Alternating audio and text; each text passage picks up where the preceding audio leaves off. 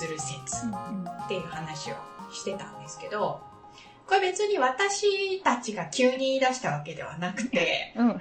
そんな人はいっぱいいてですね。で、今日はこんな本を用意しておきました。おー。、で、えっ、と、一つ目。うん。日本語が見えると英語も見える。うん。荒木博之著。はい。結構古いんですけどね。もう一つは、こちら。三森ゆりか著。外国語を身につけるための日本語レッスン。こんな本があってですね、あの、結構英語教育者とか学習者とかは、あの、知っていたりすることなんです。なんだけれど、例えば、I miss you とか日本語にならないとかね、有名なのありますよね。そういう感じで、なんか表現を割と中心に考えて、こういう発想が出ていることが多くて、文法っていう切り口は、ちょっと珍しいかもしれないなと思っています。うん。うん。そういうレイヤーが一つ。もう一つには、KC で、その、言語をレベルに切っているんですけれど、音レベル、語彙レベル、文レベル、文章レベル、コミュニケーションレベルっていう風に切ったときに、比較的他に比べて時代とか社会の影響、変化を受けにくいのが文法かなという風に思っています。音なんかは結構すぐ変わってしまうし、同じ時代でも地方によって方言とかね、そういうものに違いがあるし、その語彙とか表現っていうものは時代の変化をすごく受けやすいですよね。うん。で、特に日本語っていうのは動きが早いなっていうふうに私は感じているので、そういう意味では文レベル、しかも文の構造である文法っていうものについては、比較的地域性とか時代の変化っていうのを影響を受けにくいものなので、そこを掘り下げておくと、まあ、割合広く長いこと使える知恵があるんじゃないかなっていうのが、今回日本語文法から英語文法を学ぶメリットがあるんじゃないかなっていうふうに考えたっていう、そういういきさつがあります。なるほど。やっぱり日本語文法知らないことが私が多いので、あさこさんのお力を借りてですね、日本語の文法ってどうなってんのっていうことを 聞きたいなと思っています。やばいですね。これもう、使い物にならないと思いますけど、ちょっと喋ってみましょう。いいです。でもね、どうなるかわからないんで。ちなみに、エミさん、あの、このタイミングでこのトピック出てきたっていうのは、具体的になんか学習者の人とやりとりが、なんか具体的なやりとりとかがあったんですか？うん。もうそれは今週もありましたけど、うん。例えば、現在完了と過去が混ざっちゃうっていうことが出てきます。混ざっちゃう。うーん。現在完了っていろいろありますよね。あの、中学では完了継続経験かな、なんかそんな風に分けてね、教えているところが多いと思いますけど、で、時間感覚みたいなものって個人差があるので、分かりにくいのは分かりにくいだろうとは思うんですけど、うんやっぱり日本語で考えてるとより分からなくなっちゃうっていうことが結構起きるなっていう風に感じるので、うん。じゃあ、いっそ日本語で考えてみたらどうかな。はい、いっそのことを。それがうまくいくかどうかはまだわかんないです、今の時点では。で、と、じゃあ、いきなりですけど、あさこさはい。ん。日本語に現在完了ってあるんですか？いや、ないと思います。おー。うんで、実はですね、エミさん、ちょっと私も具体的な話になる前にちょっと前提を話していいですか、うん。私、その、レイチェルの、えっ、と、 Neurolanguage Coaching を受けたときに、英語の文法の時系列で文法の一覧みたいのを見せられて、なんてシンプルにまとまってるんだと思ってびっくりしたんですよ。で、これ日本語で、このお日本語文法で同じようなものはないのではないかと思って、少なくとも私は知らなか、知らないし、調べても見つけられなかったので、で、その時に現在完了って日本語とどれぐらい対応するのかなと思って、昔書いたのがあったんですよ。今日はちょっとそれをそう、引っ張り出してきてというか、まあ、1ヶ月ぐらい前に私も、えーどう、どう対応してるのかなと思って、その時にメメモ程度に自分でこう、ね、対応表を書いた時に、自分で思ったのは、日本語にはやっぱり現在完了がないんだと。で経験だったら何々したことがありますとかっていう、まあ、文法を使ったり。で、け結論、その時を表す副詞、ずっととか、そういう時を表す副詞が主に日本語では活躍してるんだろうなっていうふうには思いました。で、一部やっぱりけ結果？さっきエミさん、経験、継続、あと完了で、もし結果っていうのをそこにあの足すとしたら、結果の時は手置くとか何々手あるっていう日本語文法も使われると思うんですけど、なるほどななんでどうやって話していきましねねえ、うんいや、でもそこすごい、まず大きいです。現在完了はないらしい。よかった、それ聞けて。日本人はじゃあ完了とか、そういう感覚は持ってない可能性がある。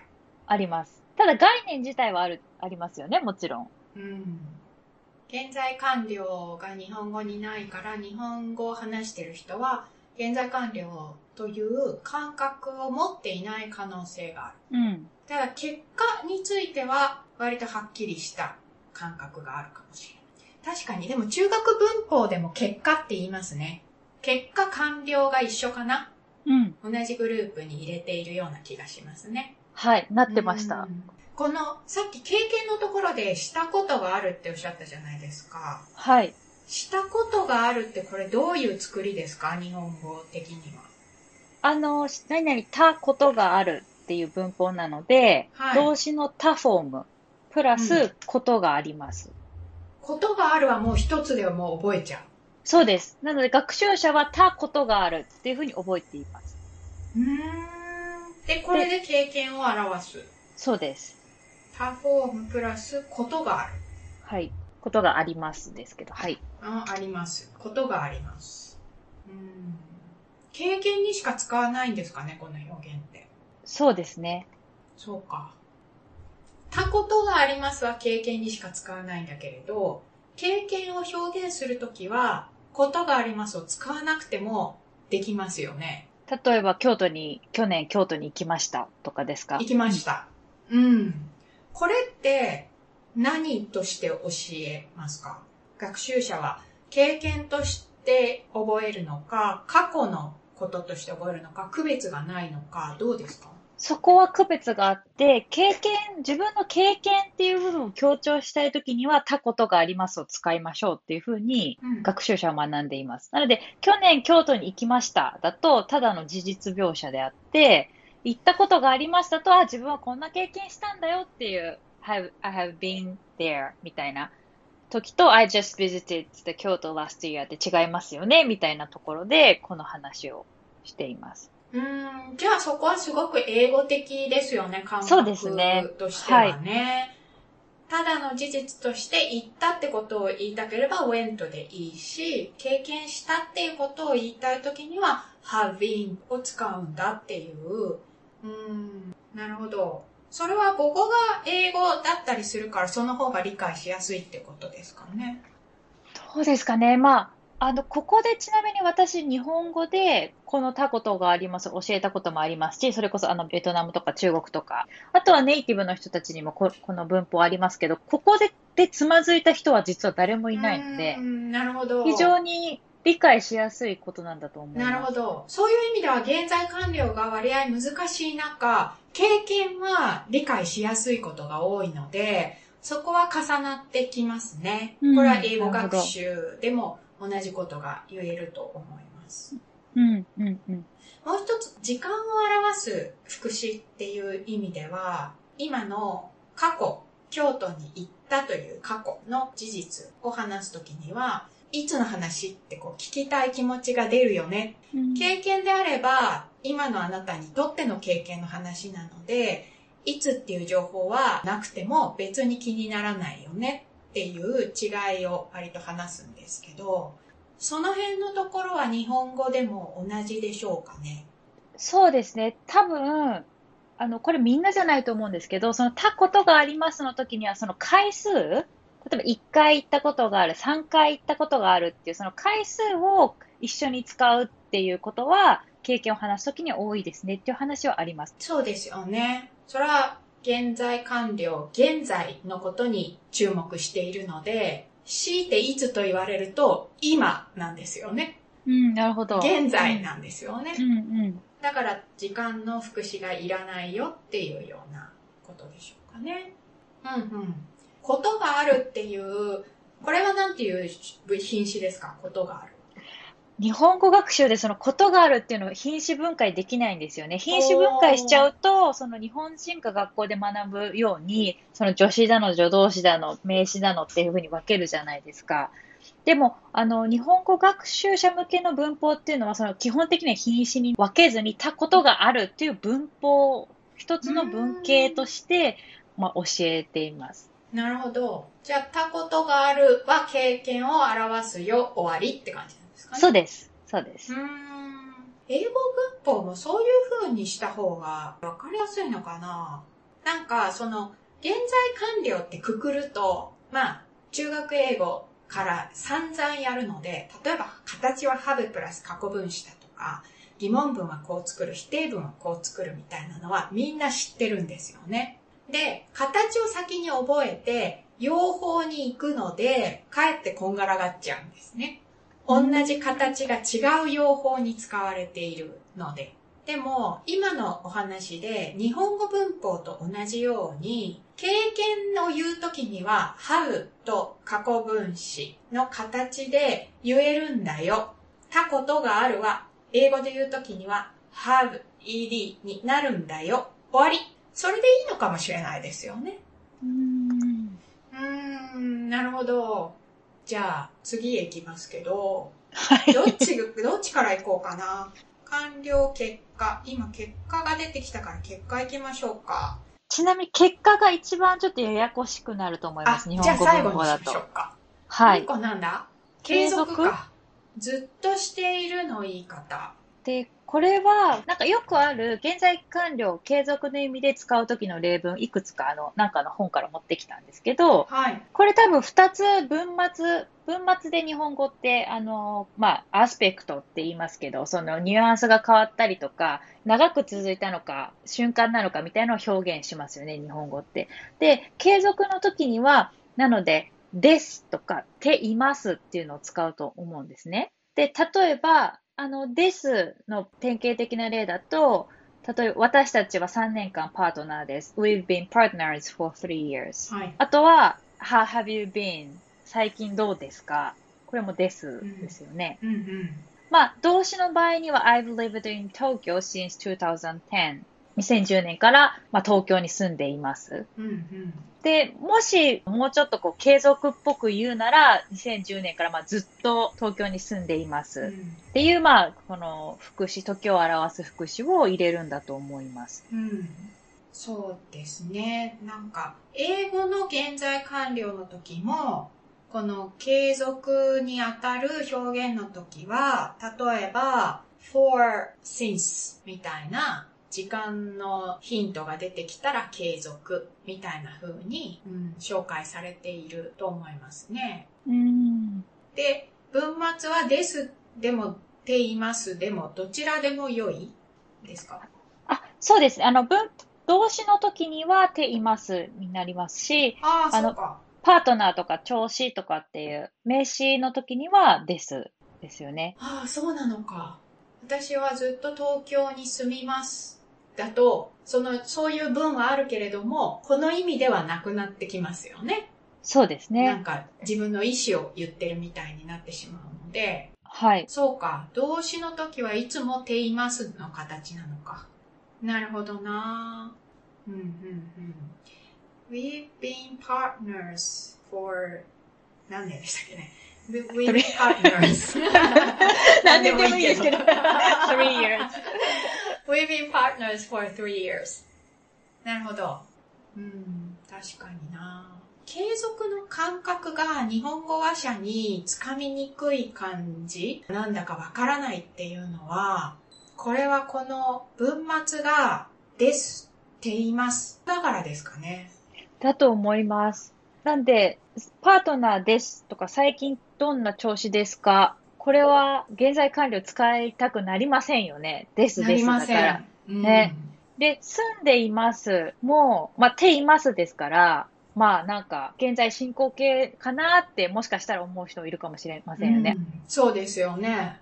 そう。そこが厄介なところだと思います。うんさっきので言うと、we are partners と we have been partners と日本語で考えたときに違いが出てこないんですよね。うん、出てきませんね。おーそこは例えば英語話者で日本語を学習してる人が日本語では We are partners も We've been partners もどちらもですって言いますって言われたとき特に抵抗はない感じですか？あの、まず、英語ネイティブじゃない人は、あまり反応しません。で、私反応されて、やっぱアメリカとオーストラリア出身の人に結構強く反応された時があって、うん、やっぱ英語話者にしては表現したいことが表現しきれてないっていうような気持ちになるようなので、うん。そこはやっぱこう抵抗感があるっていう反応はもらったことありますけど、もうそこは言語の違いなんだねで、あの、納得するというか理解するっていう終わり方をしました。変なの？って感じですかね。うん、なんかへーみたいな。うん感じでしたけどね。なんかそうなんですよね。きっとそのモヤモヤが残ると思うんですよ。うん。で、これを裏返すと、日本語母語話者が英語を見たときに、そんなとこ分ける必要あるっていう感じがするんだと思うんですよね。うん、うん。なるほどなただ、あこれ余計な、めちゃめちゃ余計な話です、けど。そこでもやもやする人って、成長スピード遅いんですよね、上達スそんな気がピードが。します。そう。あの、あ、一個でいいんだ、ラッキーみたいな人の。方が、そう。やっぱりじょ一年後の上達度って、あの、申し訳ないけど、グッといってるんですよね。そこはね、同じだと思います。英語学習でも。あなんかこう、すごくこう、鋭い言語的な感覚をお持ちなんだとは思うんです。ーうん。なんですけど、目的が言語学的な分析、いわゆる言語学者に向かっていくのでない限り、あんまりそっちに行かない方がいいと思うんですよねう。ん。へー、違うんだ。終わり。うん。しかもまあ、その、そうそう、え、一個なんだ、ラッキーみたいなリアクションの人って、やっぱりすごい上達が早いですよね。そう、そのね、一個だからラッキーっていうのって、両方にあり得るじゃないですか。これ、英語と日本語の橋を架けるっていうイメージで言うと、日本語スタートで英語に行くときに、あ、ないんだ区別、ラッキーっていう時もあれば、うん英語から日本語に向かった時に、今はそうですよね。あ、区別ないんだ、一個なんだ、ラッキーっていうことあるじゃないですか。うん。これ逆側から橋を渡ると、うちは一個なのに、あっちに行くと分かれちゃうんだっていうことになりますよね。うん。例えば、まあ、日本人の結構大きな課題の一つ、単数複数っていう概念ありますよね。はい。これ日本語側から渡っていくと、うわ、1個と2個ってそんな違うって。ね。あっちから渡ってきたら、あ、1個も2個も一緒なんだ、ラッキーっていうことなんですけど、こっちから渡っていくときって、1個と2個そんな違う。でも2個と100個一緒。どういうことってなるんですよね。ああ、なるほど。なので、母語が1個で分かれた方が、もしかしたら難しいのかなっていうふうには思うんですよね。うん、うん。そうで母しょうね。語が、母語が多くて、学習言語が一つならラッキーで済むけれど、うん、うん。母語が一個で学習言語では分かれていくっていうのは、ちょっとだから橋で言うと登りがきついみたいなうん。感じがあるかもしれないですね。うん、うん。でも本来その英語側から見てラッキーなはずのことでもちょっと引っかかっちゃう人はいるってことですかね。うん、うん。でもまあアドバイスとしてはなるべく引っかからない方が後々のためだよってことですかね。うん。そう。あんまりね、分析しちゃうとね。そうなんですよね。ぜ絶対答えが出ないというか、もう違う言語だから、いくつくところはもう違うしか、そうなんですよね。今のところないじゃないですか。うんだから、そこが気になっちゃう人が、どうそこをこう、気にしすぎないのかは課題だなとは思ってますけど。確かに。例えばね、中学生とかで、えっ、と、今の継続で言うと、for とか since とか、それからさっきの経験で言うと回数、なんとか times とか、うんそういうものをマーカーに判断して、まあ、当たる確率が高くなるっていうテクニックがあると思うんですけど、いつもいつもそのマーカーがあるわけじゃないじゃないですか。はい。うん。で、そういうマーカーに頼りすぎてしまうとか、なんか聞いたり読んだりするときも、そのマーカーがあれば安心だけど、ないと途端に不安になってしまうとか、うんうん。自分で書く、言うときにも、それを使いすぎてしまったり、心配だから。そういうことっていうのが、マーカーに頼りすぎて、本質が分かっていないとそういうことが起きやすいんですけど、うん。日本語学習者は、例えば、ずっととかをネイティブに比べると多用してしまうとか、そういうような傾向ってありますか？ないと思います。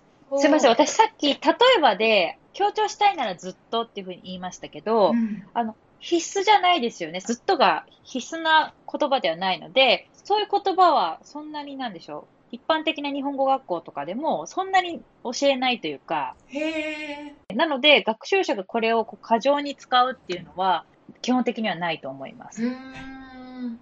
なるほどな。あの、はい。日本語学習者が、まあ、日本語のそれこそ点数で点を取るときに大事になってくるのが、文法を正しく使えているかなので、このさっきの文で言うと、たことがありますの時に、たけ、正しい他フォームを使えているかとかっていうところが、こう、採点のポイントになってくるんですよね。それもあって、えっと、そういった副詞の過剰使用っていうのは、あの、あまりないと思います。なるほど。さっきのそれは経経験の形ですけど、あ、はい。したことがありますの、例えば、誤答になりやすい他フォームが使えていないっていうのはどういう形が出てきますか？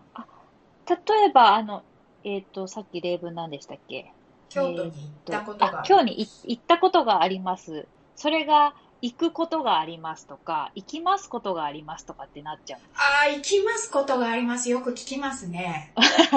それは、やっぱり学習者の多くの人が、ますフォーム、行きます、食べますの、ますで終わる動詞を、やっぱり一番初めに学習する人が多いので、そのまま入れちゃうんですよね、そこに。ああ、じゃあ、ことがありますは、やっぱりあんまり問題じゃないんだけれど、問題になるのはその前の他の形が取れるかどうかで、そうです。そこが採点であれば、ポイントになるってことですね。そうですね。はい。うん。これ同じことを英語学習でって考えると、やはり have の後ろの過去分詞の形が取れてるかなっていうところだけを見てあげればいいっていうことね。three times があってもなくても、そこで判断させないように持っていった方がいいっていうことですよね。うんうん、そうですね。一緒に考えるとすると。ね。そこでも大事なことのような気がするなうん。なんかどうしても英語のテストのテクニックとして、うん。このコードが来たら、後ろこの閉じるコードは必ずこうだ。そうじゃないとエラーになるみたいな、そういう風な考え方をしている人って結構いてですね。っていうのは、その方法が割と点数を取るには有効だからです。うん。で、それだと、受験までは順調なんですけど、うん。受験が終わって大人になってとかね大学に入った以降使う英語っていうことになった時になんかこうこのことを言って私は何が伝えたいんだろうっていうこととつながっていきにくいんですよね、うん。うん。うん。じゃあラスボスの看病結果。